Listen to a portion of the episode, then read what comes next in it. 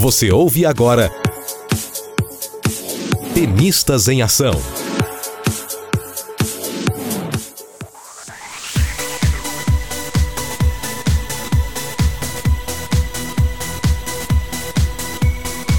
Olá, você ouvinte do podcast Tenistas em Ação, tudo bem?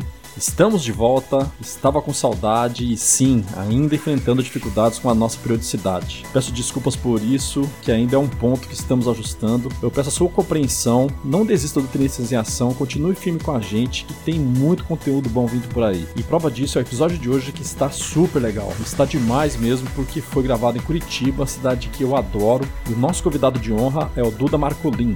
O Duda é mais um daqueles caras guerreiros e resilientes. Ele que coordena o Instituto Ícaro na capital do Paraná, me recebeu muito bem. Eu andei com ele pelo instituto que estava cheio de pais, professores, crianças e gravamos um bate-papo sensacional com muita história bacana. O programa foi gravado em 2019, antes da pandemia, mas o conteúdo é atual e interessante notar que o Instituto Ícaro é um daqueles casos concretos que provam que sim, é possível fazer uma boa gestão com recursos públicos mais o apoio da iniciativa privada.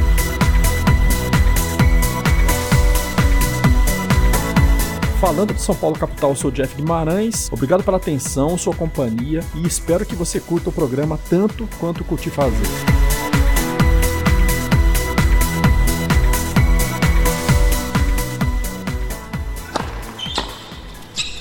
Um, dois, três. Eu não sou freguês. Eu estou aqui no Instituto Ícaro, aqui em Curitiba. Cidade sensacional e o nosso convidado de honra de hoje, Duda Marcolin, que é o comandante dessa nave Nave essa que a gente imagina que deve ser uma responsabilidade gigantesca, que deve dar um trabalhão coordenar tudo isso.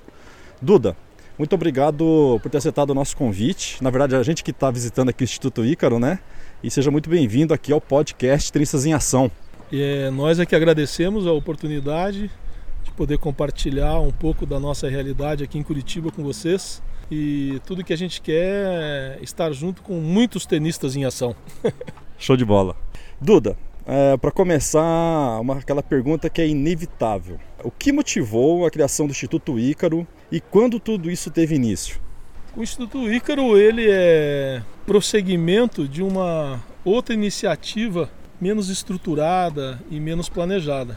No ano 2000, quando eu ainda era um principalmente um treinador de tênis, mas eu já era proprietário de uma academia de tênis, eu inaugurei uma segunda sede na qual nós implementamos um projeto por solicitação do próprio Guga, na ideia de fazer uma massificação do tênis no Brasil. Quando o Guga trocou de patrocinadores e passou a ser apoiado pelo Banco do Brasil. Ele teve uma iniciativa brilhante junto ao banco de colocar em várias capitais do Brasil, se não me engano foram 17 capitais, o projeto Jogue Tênis Brasil, e davam um bom suporte, transporte para as crianças, uniforme, lanche, equipamentos, professores. Então, no ano 2000 eu me envolvi com esse setor, com crianças da rede pública de ensino, e nós começamos a atuar aqui com 200 crianças. Alguns problemas aconteceram no decorrer da execução desse projeto. Passado dois anos, infelizmente esse projeto ele foi interrompido no ano 2002 e daí a nossa decisão enquanto proprietário de academia, enquanto treinador de tênis foi manter as aulas de tênis gratuitas para essas crianças. Todavia, é, como não havia mais lanche, não havia mais transporte, uniforme, os incentivos eram menores, o número diminuiu bastante, passando ali para perto de 50 crianças. E no, passou, no passado de mais alguns meses, esse número caiu para 25, 30 crianças. Nossa. Né? Ficaram aquelas que realmente já estavam encantadas e apaixonadas pelo tênis. E no ano de 2003, sim, que numa proposta da família e dos amigos, é que veio a ideia de pegar essa ação social que a gente vinha fazendo dentro de uma das sedes da academia e transformar numa entidade, né? institucionalizar essa ação. E foi assim que surgiu o Instituto Ícaro. Ô, ô, Duda, você criou um projeto para ajudar crianças carentes e adolescentes né, em um esporte que tem um estigma de ser elitizado. Eu imagino que naquela época muita gente deve ter chamado de um louco sonhador e coisas do gênero, né? É, ainda bem que não sou só eu, né? eu tive muita sorte de, nesse momento, eu convivia bastante com o Guga nos treinamentos das pré-temporadas dele. E se forem dizer que eu tô maluco por fazer uma coisa que começou com, com uma ideia do Guga, com uma solicitação do Guga, eu vou ficar muito feliz. Eu quero ser bem maluco mesmo, porque ser maluco como certas pessoas eu acho que é um privilégio, né? Mas realmente o tênis tem esse estigma de ser um projeto da elite, mas eu acho que o Brasil e o mundo vêm desenvolvendo projetos que estão quebrando esse paradigma e tornando acessível essa prática e muitas vezes eu fico feliz que com muita qualidade. Né? São várias ações grandes no Brasil, é, entidades grandes que antes trabalhavam só com alto rendimento estão passando a fazer massificação também, como é o caso do próprio Instituto Tênis, cuja sede está em São Paulo, mas hoje ele tem subsedes pelo Brasil e com um forte intuito de fazer também massificação. Então é estar na companhia de pessoas como Guga, né? Jorge Paulo Lema, que é o grande incentivador do, do, Instituto Tênis, é aquilo que eu acabei de dizer. Podem, eu quero ser bem maluco mesmo, viu? Se for nessas companhias aí, eu vou adorar ser maluco. Tá muito bem acompanhado, né? e atualmente, você ainda atua dentro da quadra, colocando a mão na massa, ou você deixa isso para os seus professores e você fica mais na coordenação, mais na gestão? A partir de 2004 eu me afastei um pouco das quadras, é, mais por uma questão pessoal e aproveitei para transformar isso numa oportunidade profissional.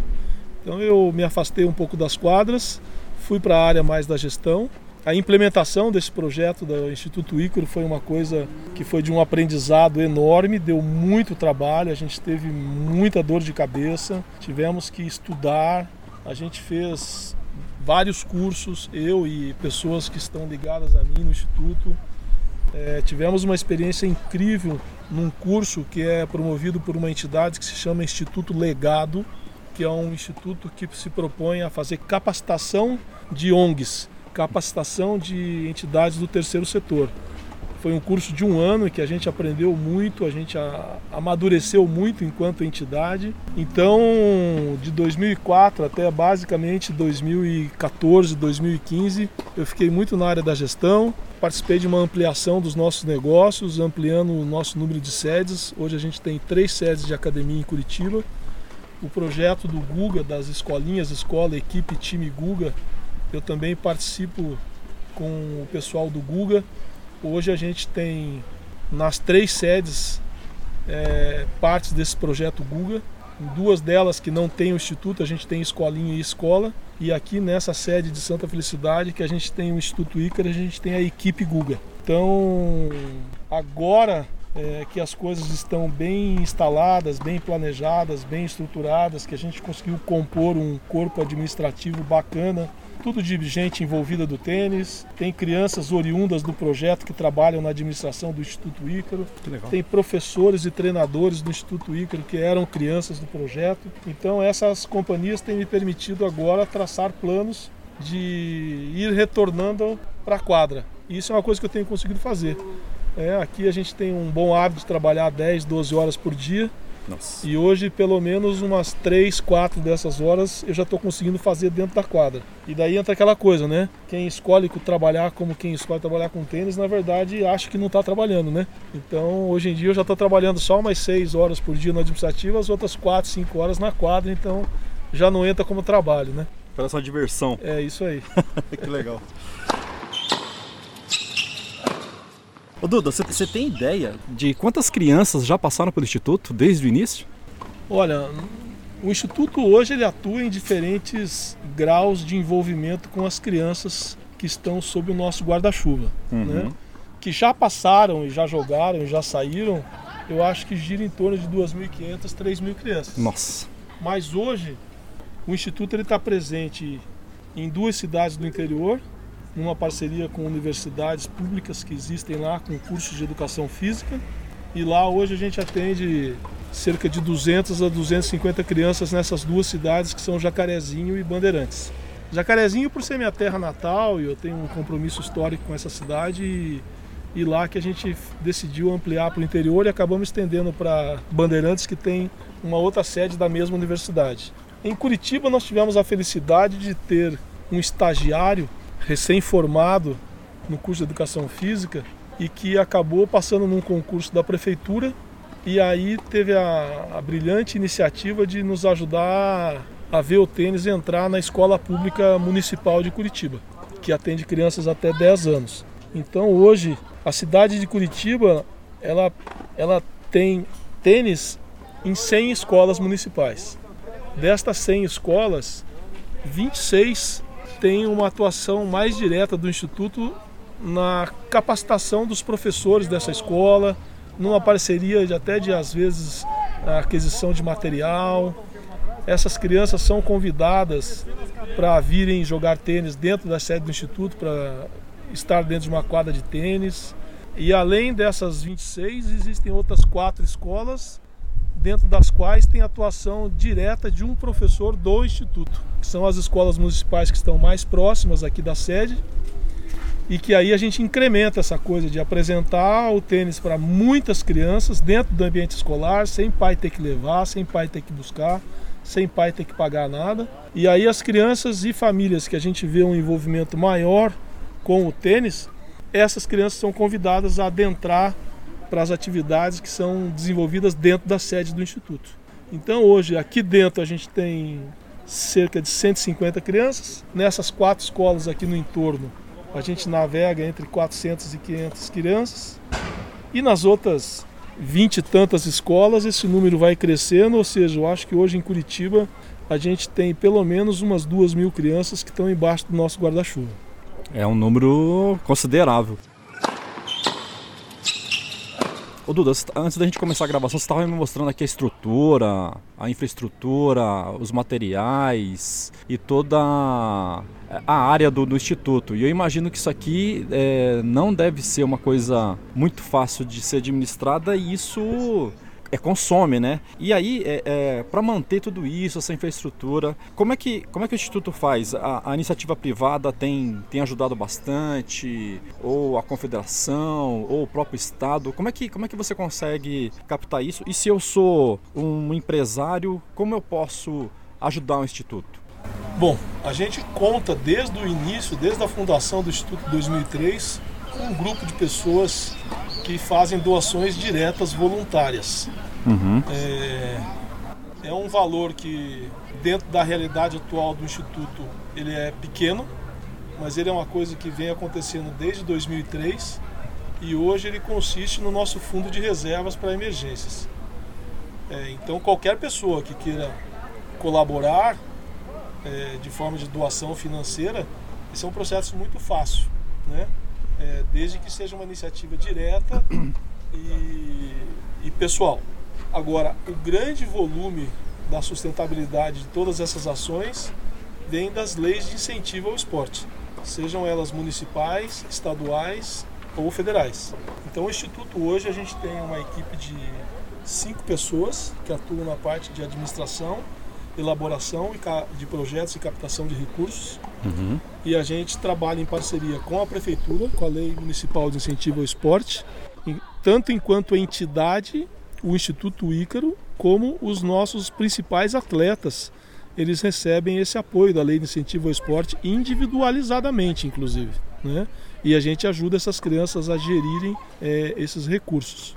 É, a gente trabalha numa esfera estadual, tanto com a, a Secretaria de Esportes, através do programa, de um projeto de esportes que tem fonte no ICMS, que a gente apresenta projetos. E também a nível do programa Nota Paraná, que é aquele cupom fiscal que o consumidor não coloca o seu CPF, não se identifica, e o Instituto Ícaro é uma das mil e tantas entidades paranaenses que estão autorizadas para receber doações de cupons fiscais, que daí é feito todo um trâmite administrativo e que acaba retornando em forma de, de dinheiro para a entidade. E a nível federal a gente trabalha com o antigo Ministério dos Esportes, agora o Ministério da Cidadania, com doações das empresas que têm lucro real, que podem doar 1% do imposto de renda devido, ou pessoas físicas que podem doar 6%. Então. Aí abaixo é, do imposto de renda? É um redirecionamento tá. do imposto, né? A pessoa, em vez de, se ela paga 10 mil reais de imposto de renda por ano, ela pode doar 600 reais para a entidade. é uma opção dela. Ela faz a doação e apresenta o comprovante de depósito, transferência bancária para a entidade, anexa no seu sua declaração de imposto de renda como doação feita e imposto recolhido. Aí é batido no imposto que ela deve. Uhum. E as empresas grandes são os nossos grandes parceiros, né? Que a gente consegue ter parcerias antigas. A gente trabalha hoje com a Britânia, com a Filco, com a Globo Sat, né, com a bandeira do Sport TV. A gente trabalha com a Nelvia, que são empresas de porte grande e que nos proporcionam uma boa estabilidade para poder trabalhar com planejamentos a longo prazo, que é fundamental para quem se propõe a trabalhar com esportes, principalmente com formação de jogadores, né? Pô, legal, e legal você falar isso porque a gente percebe com esse monte de escândalos que a gente vê pelo Brasil, má gestão de dinheiro, má gestão do, dos recursos públicos, a, a, muita gente fica desacreditado das coisas que são feitas é, em benefício da comunidade, do público em geral, né? E isso que você está falando, que questão da nota Paraná, né, que é revertido. É interessante, então é bom para o pessoal, para os ouvintes, né, quem está acompanhando, saber que nem tudo está perdido e que sim, o, o, dinheiro público é, é, de alguma forma, é revertido em benefício de, de crianças mais carentes, né, de trabalhos sociais como o seu aqui, né? É, eu vejo que o Brasil, ele, ele tem leis, ele tem mecanismos que permitem que entidades possam é, ter acesso a recursos públicos e fazer um bom uso desse recurso. Uhum. Né? É, eu acho que em todos os setores da economia e da política existem boas e más práticas né? e cabe aos gestores públicos trabalharem é, na fiscalização que existe, uhum. no acompanhamento dos projetos, da execução dos projetos que existe. Tem muita fiscalização, tem muita contestação. É, trabalhar com recursos públicos é uma coisa que exige muita responsabilidade e consciência e profissionalismo, principalmente, porque as entidades que se propõem a usar esse tipo de recurso precisam entender que é um dinheiro fiscalizado, é um dinheiro carimbado, é um dinheiro que não permite mau uso e que é um dinheiro fundamental para o desenvolvimento do país. Né? É, as pessoas, as entidades que têm expertises em determinadas áreas que o próprio governo não tem, podem assumir a responsabilidade de fazer acontecer nessas áreas em que eles são expertos, é, auxiliando o governo no desenvolvimento de uma realidade, de uma sociedade melhor. Sensacional. Uma das minhas primeiras entrevistadas aqui no Tenistas em Ação foi a Sabrina Justo, né, que já foi jogadora, já viajou o mundo aí representando o Brasil, né, pelo, pela WTA. E ela quando eu perguntei para ela sobre é, comparando com outros países, que eu perguntava para ela que assim a gente via mais coisas sendo feitas de forma estruturada e como é que, que ela achava do que estava acontecendo aqui no Brasil e ela citou vários projetos, várias, vários profissionais e, e um que ela enfatizou bastante foi o projeto Ícaro e falou do seu nome. E desde então, isso foi em 2016. E desde então eu comecei a, a, a, ler e a pesquisar sobre o Instituto Ícaro. E pegando um gancho nisso aí, eu fico imaginando, hoje em dia o Instituto Ícaro é uma marca, é um, um, nome conhecido, tem relevância. E você falou das escolas, né? Que vocês vão até escolas. No início, você, antes de ter esse nome conhecido, ter mais relevância, você sentia uma certa é, resistência, o pessoal não acreditava, você ter que rebater. Como é que era no início?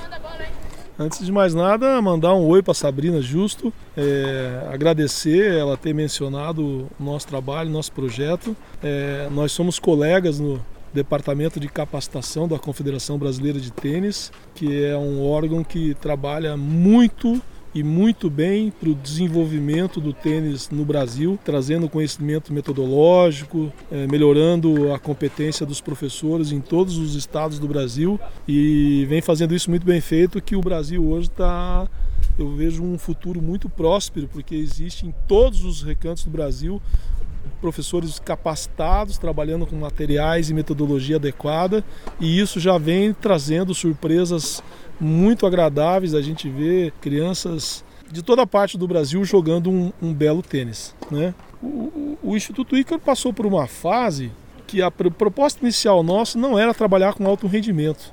E isso nós mantivemos nos primeiros sete, oito, nove anos do Instituto. A proposta era trabalhar um tênis social e educacional. Né, oferecer para as crianças de baixa renda, crianças que estavam em situação de vulnerabilidade social, com desamparo familiar, com desamparo social, uma oportunidade de viver bons momentos e melhorar um pouquinho a qualidade de vida delas. Né? No início a gente servia até almoço aqui. Né? As crianças vinham, jogavam tênis de manhã, almoçavam e iam para a escola.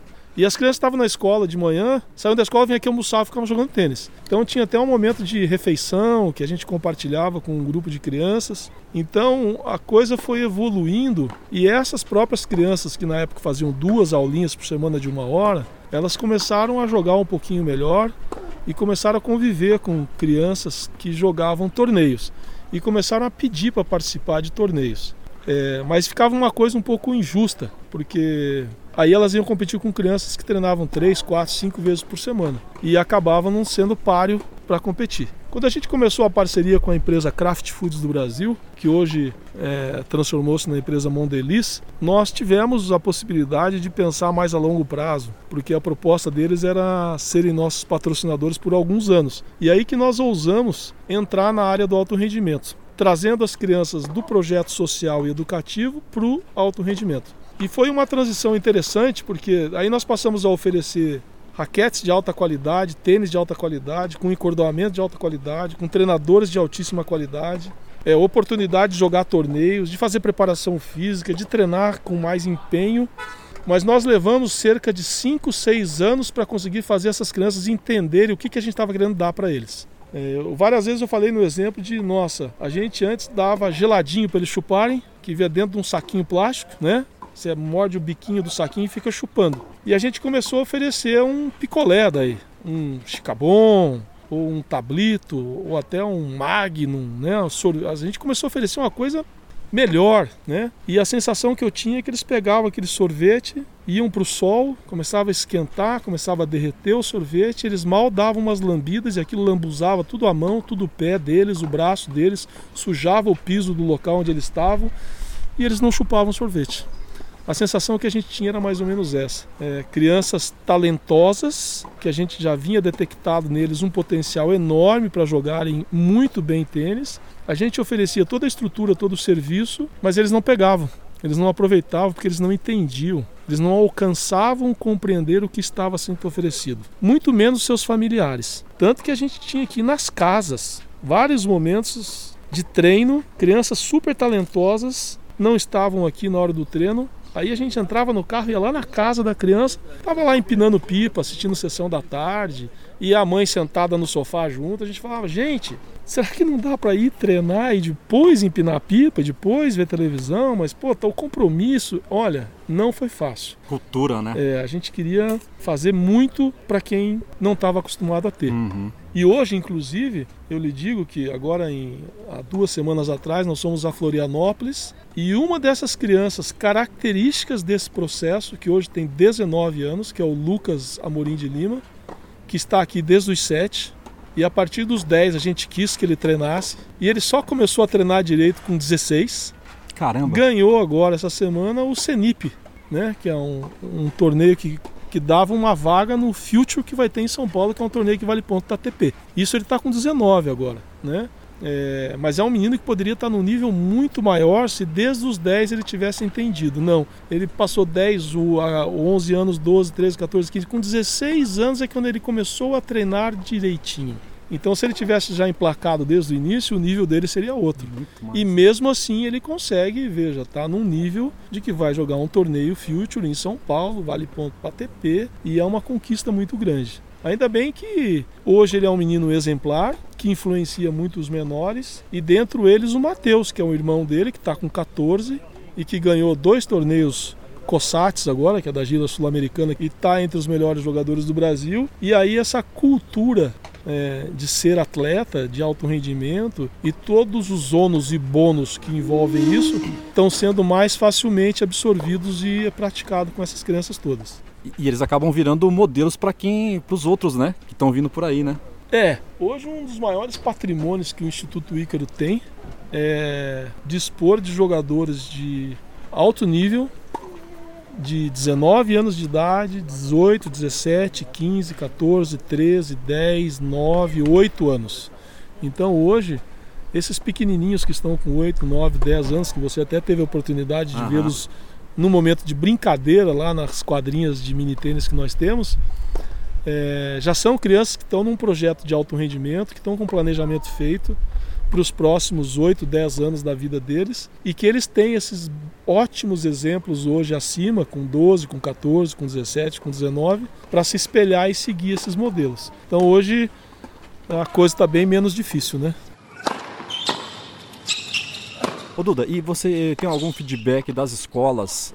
As professores diretores das escolas falam, Duda, depois que o garoto a garota começou a fazer tênis, o rendimento dela na escola era X, agora tá X mais 2, mais 3, tá bem melhor. Você tem esse tipo de, de, de noção do que acontece, na, o rendimento na escola? É, a nossa parceria com as escolas é formidável. É. Né?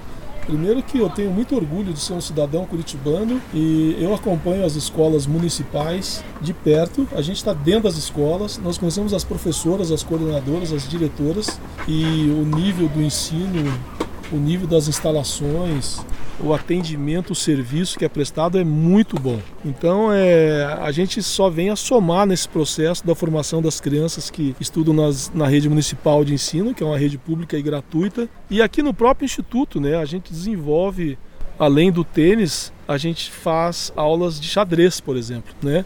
A gente faz aulas de música. E isso tudo vem a complementar e aumentar a qualidade da formação global dessas crianças. Tudo bem que a gente vê no xadrez, além de, um, de, uma, de uma ferramenta de melhoria na formação global da criança, a gente aspira também que venha contribuir com a formação tenística da criança, né? Porque muita gente diz que o tênis é um xadrez em movimento, né? Porque existe muita estratégia, existe muito planejamento, é, existe muita concentração, é um jogo que demora bastante, você tem que estar concentrado, que a tua cabeça cansa, quando você cansa, te comem ali um cavalo, um bispo, uma dama, até às vezes, e compromete todo o jogo. Então, essa atividade do xadrez que a gente tem desenvolvido, inclusive o Instituto Ícaro hoje tem até uma equipe de competição de xadrez que participa das competições oficiais. É, eu acho que vem trazendo só contribuição para a formação das crianças enquanto filhos, enquanto cidadãos, enquanto alunos das escolas e enquanto atleta. Então eu acho que essa união de forças é que a gente está conseguindo possibilitar para um número relativamente expressivo de crianças uma, uma ampliação de horizontes, né? Porque estar envolvido no esporte, trabalhar xadrez, isso te traz uma qualidade de aprendizado na escola muito maior, te traz muito mais disciplina que vai te trazer qualidade de vida tanto da escola quanto em casa quanto na sociedade. Você apre- aprende a respeitar o próximo, aprende a respeitar seus pais, os professores, os dirigentes da escola. Então eu acho que essa somatória de fatores amplia os horizontes dessas crianças de forma espetacular. Nossa, e tem tudo a ver, né? A, a capacidade, acho que, de desenvolvimento do raciocínio lógico, né? E mesmo que a criança não venha a ser um profissional do tênis no futuro, um, um tenista profissional, mas a possibilidade de, de ser um profissional, seja lá qual área que ele for fazer, ser um profissional mais bem sucedido, eu acho que as chances aumentam grandiosamente, né? É, veja, é, nós estamos aqui com alguns jogadores com essa pegada aí de ser jogador profissional, de jogar o circuito da ATP, dentro de um quadro de certa realidade. Né? Uhum. A gente teve agora um garoto de 16 anos que jogou um quali de um Future, passou o quali, conseguiu entrar na chave principal e quase fez o primeiro ponto de um atleta do Instituto Ícaro na ATP. E o né? primeiro ponto é. É marcante, né? É, é um marco, né? É, assim, foi conseguiu ganhar os jogos do quali, entrou na chave principal, jogou e foi perder no 8 a 6 o tie break do terceiro set, né? Seria realmente um momento importante, é, marcante, histórico para o instituto, cuja proposta principal não é o tênis profissional, mas a gente sabe que o sonho alimenta ah, o corpo alimenta a alma e move montanhas, né? Então a gente deixa a criançada sonhar, a gente sonha junto também, mas o propósito maior não é esse nosso, né? Por exemplo, agora o Lucas Amorim de Lima, esse garoto que está aqui desde os 7, hoje ele está com 19, que está treinando bem só nos últimos três anos de permanência aqui dentro do Instituto, que se o tivesse fazendo desde os 7 anos ele estaria num nível maior, está indo para São Paulo, vai jogar um torneio, que pode ser que ele consiga fazer um ponto, o primeiro ponto da TP de algum tenista do instituto. Isso é uma coisa que nos alegra muito e nos mostra que tenisticamente a gente está trabalhando muito bem. Mas o nosso objetivo maior não é esse. O nosso objetivo maior no Instituto Ícaro é a formação das crianças, dos jovens enquanto cidadãos, ampliando os horizontes de vida deles. É, e realmente, a gente tem absoluta certeza de que eles serão melhores estudantes, melhores estudantes universitários, terão um caráter bom, serão bons filhos, bons pais e excelentes profissionais, seja em que área que eles forem trabalhar, porque eles levam valores que é o que a gente mais tenta trabalhar aqui dentro. Antes de ser um grande tenista, a gente quer que sejam grandes pessoas, grandes exemplos. É, como é a rotina diária das crianças e adolescentes aqui no Instituto? É, é, é tudo já pré-estabelecido? É, tem dias que acontecem coisas X, outros dias coisas Y? Como funciona? Bom, aqui dentro da sede, a gente tem um, um grupo grande de crianças, né? Aqui dentro a gente atende 150 crianças. Uhum. 90 delas são tênis educacional e social, né? É, que fazem aula de tênis, fazem aula de xadrez, fazem aula de violão, cantam e passam momentos maravilhosos na vida deles aqui. É, essas crianças eles frequentam aqui duas a três vezes por semana, fazem aulas de tênis de uma hora, depois alguns fazem essas outras aulas complementares de mais uma hora. Tudo voluntário. A criança que tem que querer fazer xadrez, a criança que tem que querer fazer tênis. E o nosso maior volume, o Instituto Ícaro hoje, 90%, 95% é isso. É atividade para crianças com foco, objetivo e atividades usando a educação e o desenvolvimento social dessas crianças. Na escola, as crianças que já são detectadas, que a gente observa que, que o olhinho brilha mais e que desperta para uma coisa de jogar um tênis competitivo e etc., daí elas são convidadas para passar a frequentar a sede. Uhum. Então as crianças fazem duas aulas por semana na escola. Detectou lá que tem uma criança lá de 7, 8, 9, 10 anos que tem um, um interesse maior e que o, a família está predisposta a trazê-lo até aqui a sede, que vai exigir da família uma certa dedicação, essa criança segue fazendo lá duas vezes por semana e passa a fazer aqui uma terceira. E aí a gente vai fazendo uma transição, daí fica uma vez lá e duas aqui, daqui a pouco está treinando três vezes aqui. Isso nós estamos falando de crianças que estão entrando num processo de, de formação, num planejamento para alto rendimento. Né? É, então treinam duas vezes por semana, depois passam a treinar três, entra na pré-equipe, começa a fazer um trabalho com o preparador físico, começa a trabalhar um aperfeiçoamento nessa parte física deles. E aí vai aumentando, vai ampliando na medida que a criança se interessa, que a criança está feliz e que ela está correspondendo à expectativa. E que a família também está correspondendo à expectativa. Né? Uhum. É comum a gente ver pais que trazem as crianças aqui é, com uma proposta e quando você vai ver a criança está chegando atrasado, quando você vai ver a criança falta sem motivo, falta e não avisa, daí entra aquela história do sorvete. Não adianta a gente querer dar um sorvete para quem tem que chupar um geladinho. Porque o geladinho você pode relaxar que nem escorre, fica dentro do saquinho. Você chupa e vem. O sorvete não, se você bobear ele escorre cai no chão, não dá mais, está jogando fora a oportunidade que podia ser de outros. Então assim, nesse processo aí de entrada, que as crianças fazem duas, três vezes por semana, a gente já começa muitas vezes ter que fazer uma readequação e conscientizar os pais e às vezes até a própria criança que eles achavam que ele queria entrar no processo de formação de alto rendimento, que eles querem ser grandes jogadores, mas que eles não estão se predispondo a passar pelo processo. E daí a gente faz uma readequação, a gente faz um reencaminhamento dessas crianças para as aulas de grupo, para as uhum. aulas sociais educativas, sem gerar nenhum trauma, nenhuma frustração, e eles ficam ali nesses grupos que têm outro intuito que não alto rendimento. As crianças do alto rendimento, aí assim, né, começam a participar da atividade da preparação física, passam de três vezes para quatro vezes, o treino que era de uma hora passa a ser de hora e meia, não é mais quatro vezes, passa a ser cinco, e hoje a gente tem dentro dessa gradatividade de ampliação a nossa equipe de elite do do Instituto Ícaro, onde estão Lucas Lima, esse menino que vai jogar um Future em São Paulo, onde está o Márcio Silva, esse menino que jogou um quali com 16 anos, furou o quali quase fez ponto na ATP, aonde está o Matheus Lima, o irmão do Lucas, que já teve até como número 1 um do Brasil de 14 anos esse ano. O próprio Márcio teve de número 1 um do Brasil de 18 anos esse ano onde tem crianças de 10 anos que estão fazendo final de campeonato do Brasileirão que teve em Uberlândia agora, criança de 10 anos do projeto. E essas crianças, Esse torneio de Uberlândia foi, é um torneio grande, né? Foi... É o Brasileirão. Nossa, É o Brasileirão. É o maior torneio, o mais importante torneio do Brasil. Sim. né? É, a gente teve criança lá do projeto social fazendo final, né? Então assim, essas crianças hoje são oferecidas para ele uma estrutura. Os grandes que estão mais envolvidos, eles treinam em dois turnos.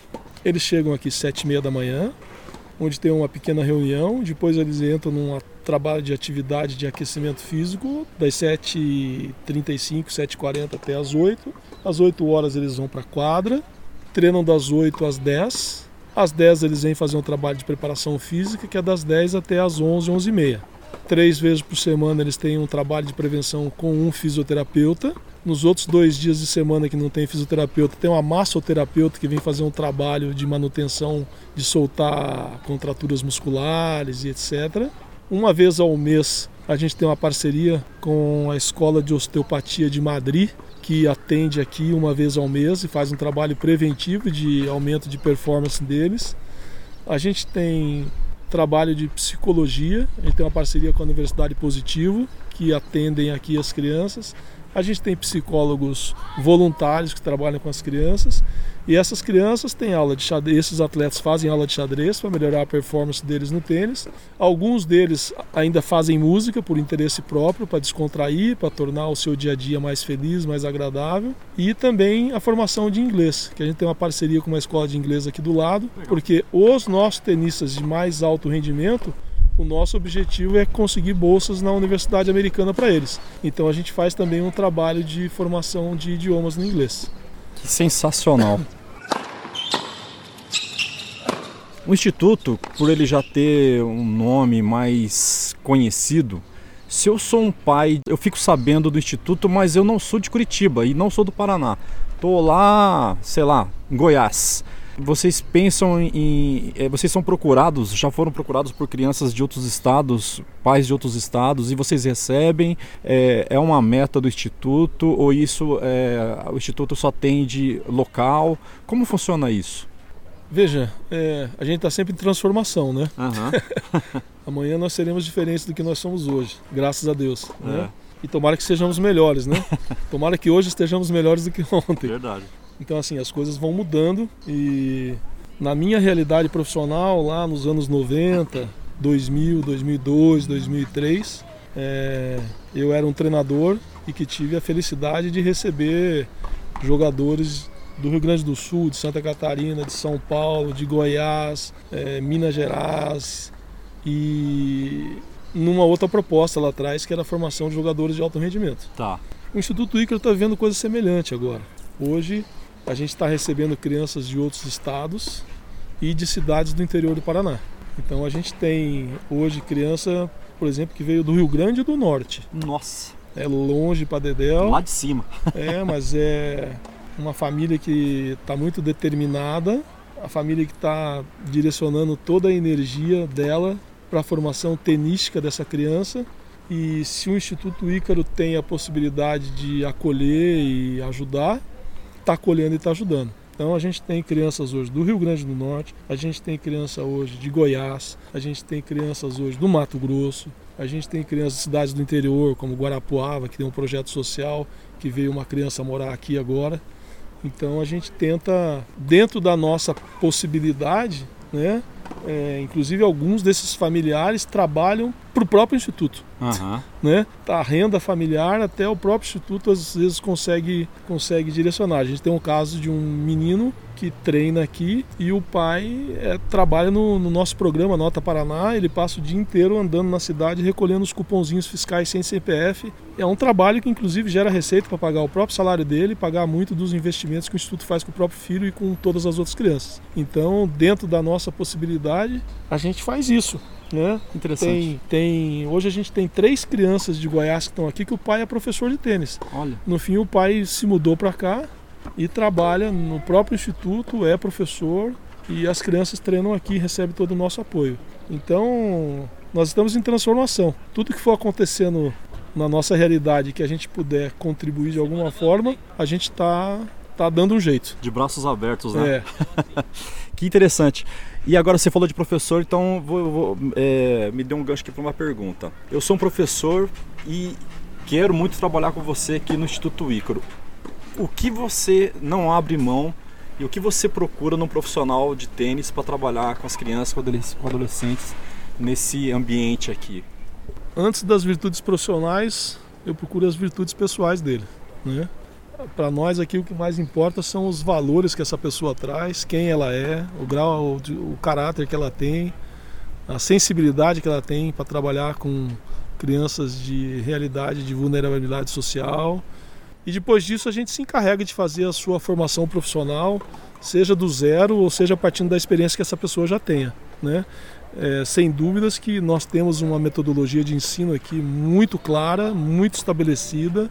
Eu acho que tá a realidade mostra que ela não é ruim, né? A gente não fica achando que nem é melhor nem nada, mas eu acho que a metodologia que a gente usa é boa.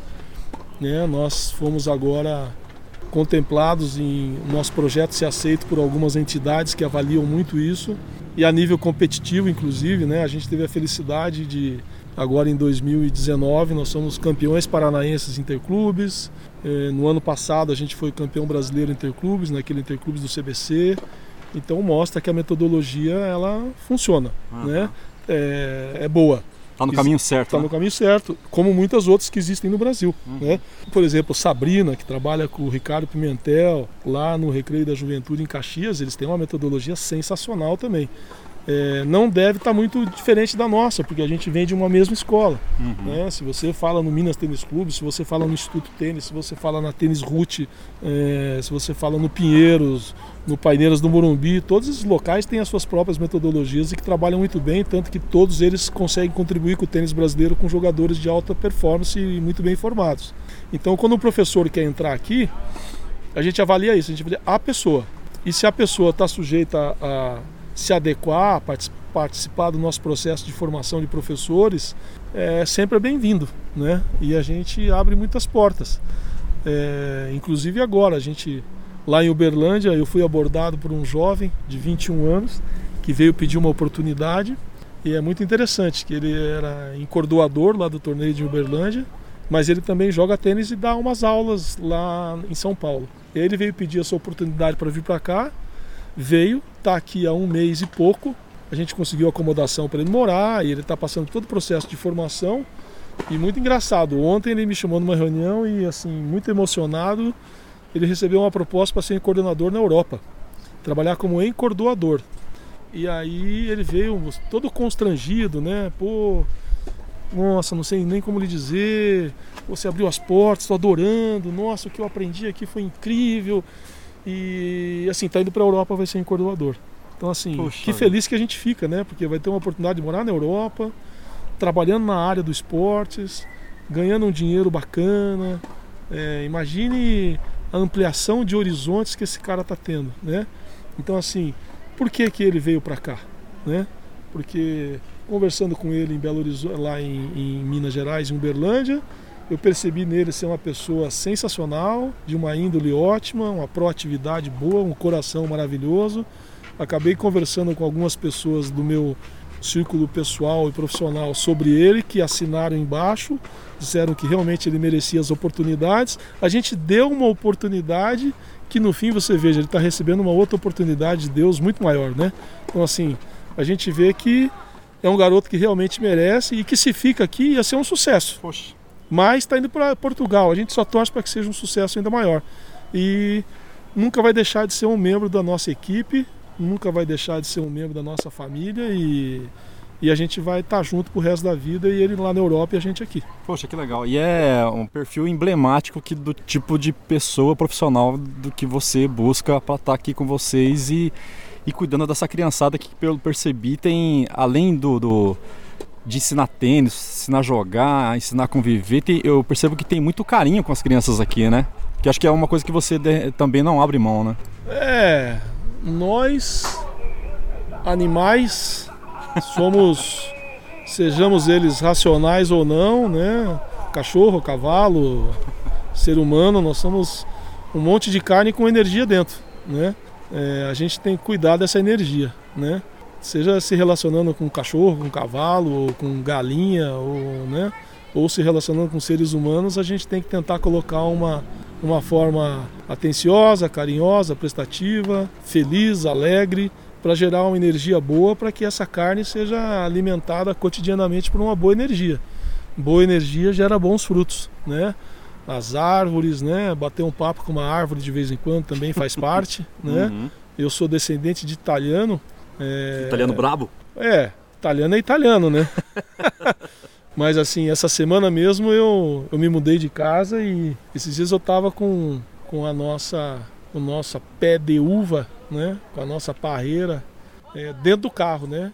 Que eu me mudei de casa, mas a uva vai junto. Olha A só. uva faz parte da família, né? Aham. Então eu tive que esperar um dia adequado, com a lua adequada para fazer a- tanto a poda quanto o transplante dela. E aí a, a criançada até deu risada, né? Porque tava lá aquela, aquele pé de uva dentro do carro, todo para fora, assim, aparecendo.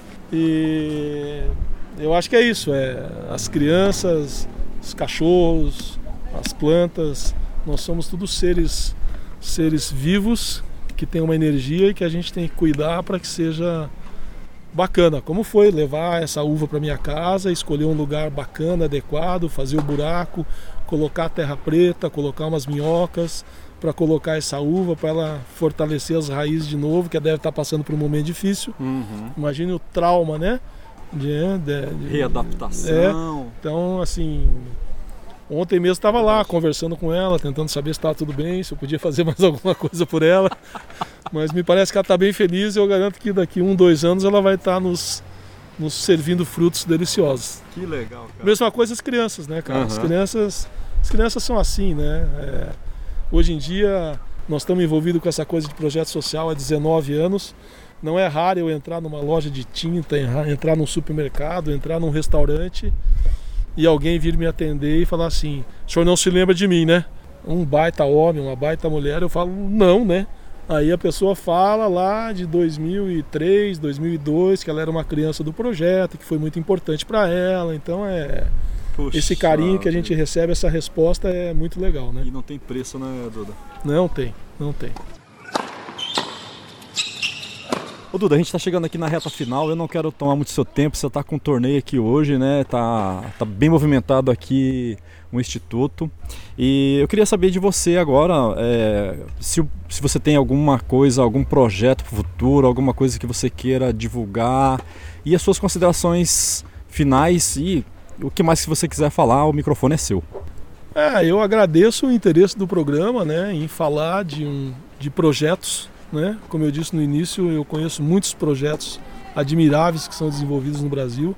Eu acho que essa divulgação é muito importante porque de uma forma ou de outra a gente depende de que as pessoas, os empresários e as empresas conheçam essas ações, detectem as boas ações e utilizem das ferramentas possíveis para auxiliar, né?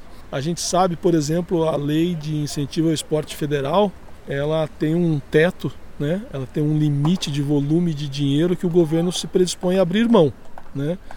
Não dá para toda empresa do Brasil querer doar 1% do seu imposto de renda, nem para toda pessoa física doar seu 6%, porque vai passar do volume, que se não me engano gira em torno de 400 e algumas coisas milhões de reais. Ah, tem um teto, né? Tem um teto. Tá. Teto esse que nunca foi atingido. Olha só.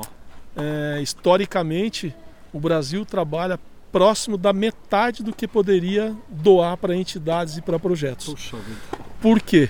Porque há um desconhecimento por parte tanto das pessoas quanto das empresas de que elas podem doar.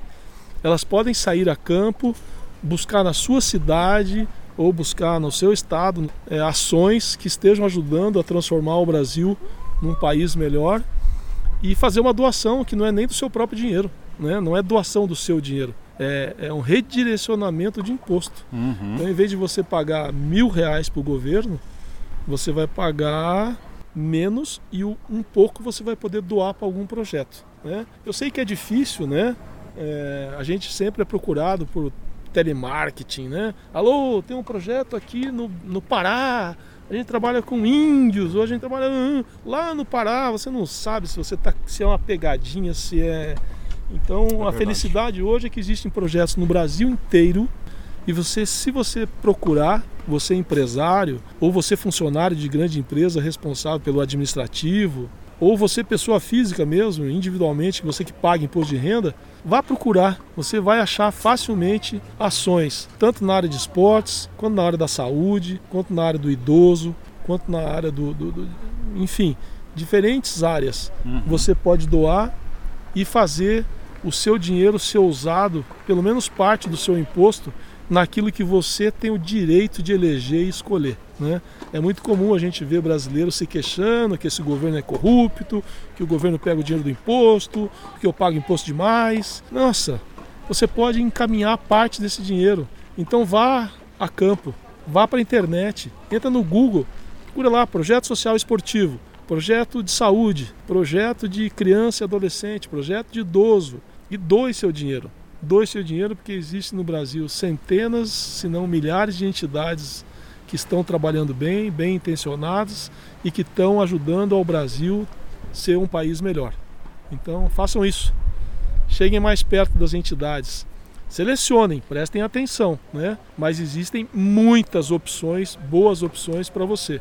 E não é pouco dinheiro, hein? Porque veja, o empresário pode doar 1% para o esporte, 4% para a cultura, já dá 5%, mais 1% para a saúde, dá 6%, mais 1% para o idoso, já dá 7%. Uhum.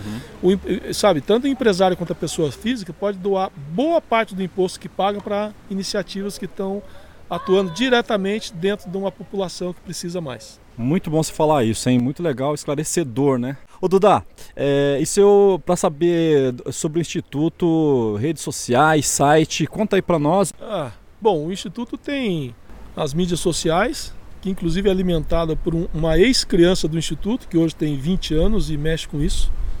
É, Instagram, né, Instituto Ícaro, Facebook, Instituto Ícaro, tem o site que é institutoícaro.com.br. Ali a gente apresenta todos os projetos, todas as nossas ações, todas as formas de colaborar, de doar, de participar, ser voluntário, vir dar aula de inglês para as crianças, vir dar aula de xadrez para as crianças, tudo isso está aberto. Né? Legal. Ô Duda, é, só mais uma coisinha. É, você falou um pouquinho antes do, do Guga e o, o Guga ele, ele, tá, ele tá bem ativo e ele sabe das coisas que estão acontecendo. Ele não tá um cara lá afastadão, né? Ele tá bem presente, né? Você tem visto ele, você tem falado com ele, ele, ele tá presente, né? Ele sabe das coisas que estão acontecendo aqui na para nós seres mortais, né? Olha, eu posso afirmar a vocês que o envolvimento do Guga hoje com o tênis está acima até da, da expectativa mais otimista, sabe? O Guga quando parou, é, ele colocou publicamente que ele precisava de um tempo, né, para se se reinventar um ser humano, se reinventar um homem que não tenista porque para atingir os objetivos e fazer as realizações que ele teve, ele realmente teve que abrir mão de tudo. Ele foi uma pessoa que dedicou 110% dele para o tênis, ele, o Larry, etc. E quando ele parou, ele precisou realmente de um tempo para se organizar. Ele, a família, o Rafael que tem o irmão mais velho dele, uhum. que ficou encarregado de organizar a questão financeira de negócios para que ele não viesse a ter problemas como muitos ex-jogadores, seja de que esporte for, futebol, basquete, tênis, que depois que param de jogar enfrentam problemas financeiros, estruturais e daí acaba envolvendo a sua própria vida pessoal, né? Uhum. Então eu vejo que o Guga passou por um processo, ele junto do Rafael, de estruturação dos negócios, eles atuam em diferentes áreas, diferente, né? área imobiliária. Hoje ele está na área de investimento, né? através daquela empresa que foi criada agora há dois anos, a Genial Investimentos. Então eles empresarialmente, a família Kiri tem, graças a Deus e por muito mérito, está muito bem. Desde 2007, 2008, eles decidiram retribuir para o tênis tudo isso que o tênis proporcionou a eles através desse projeto da Escolinha Guga, que num passo seguinte deixou de ser só escolinha, atender crianças abaixo de 10 anos. Foi criado a Escola Guga, que daí seria até 15 anos. E na sequência veio o time Guga, que são os jogadores é, selecionados no Brasil inteiro que estão na fase de transição. Hoje existem as equipes Guga que competem pelo Brasil todo. E o Guga Felizmente ele está conseguindo jogar tênis de novo, depois de todos os problemas de saúde que ele teve por causa do quadril. Ele realmente ele não podia nem pensar em jogar.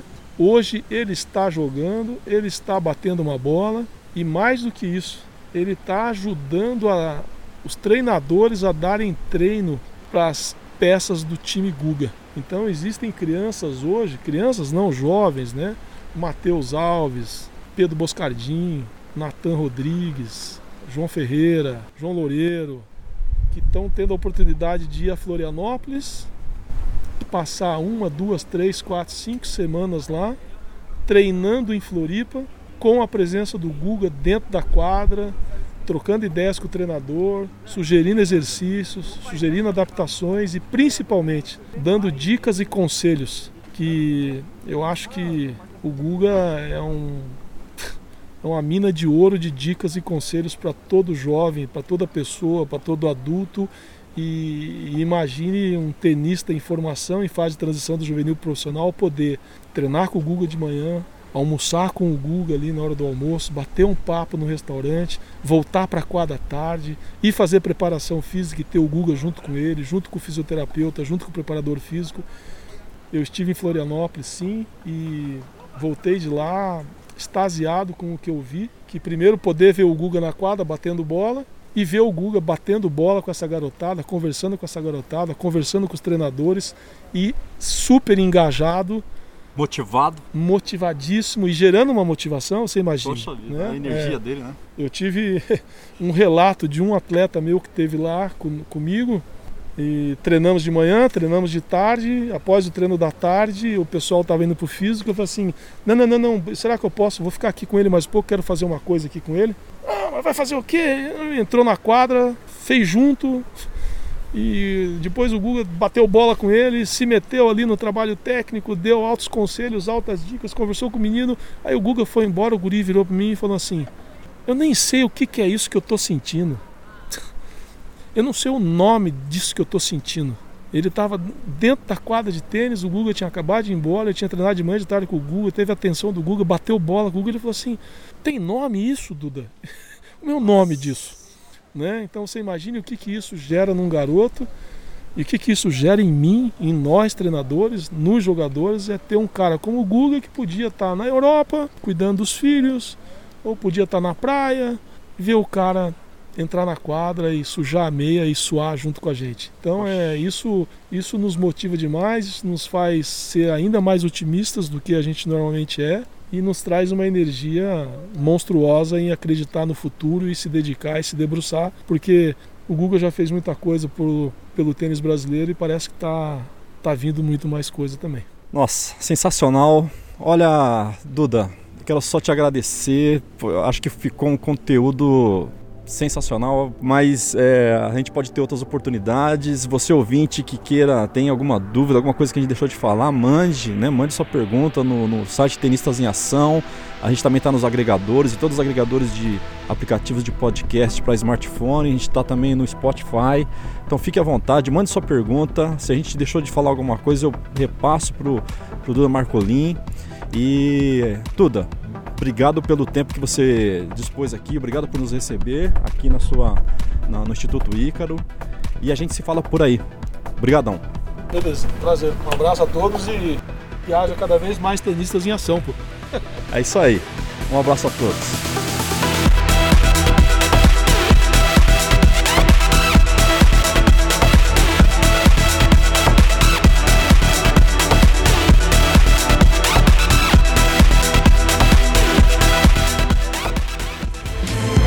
Este podcast foi editado por Jeff Guimarães.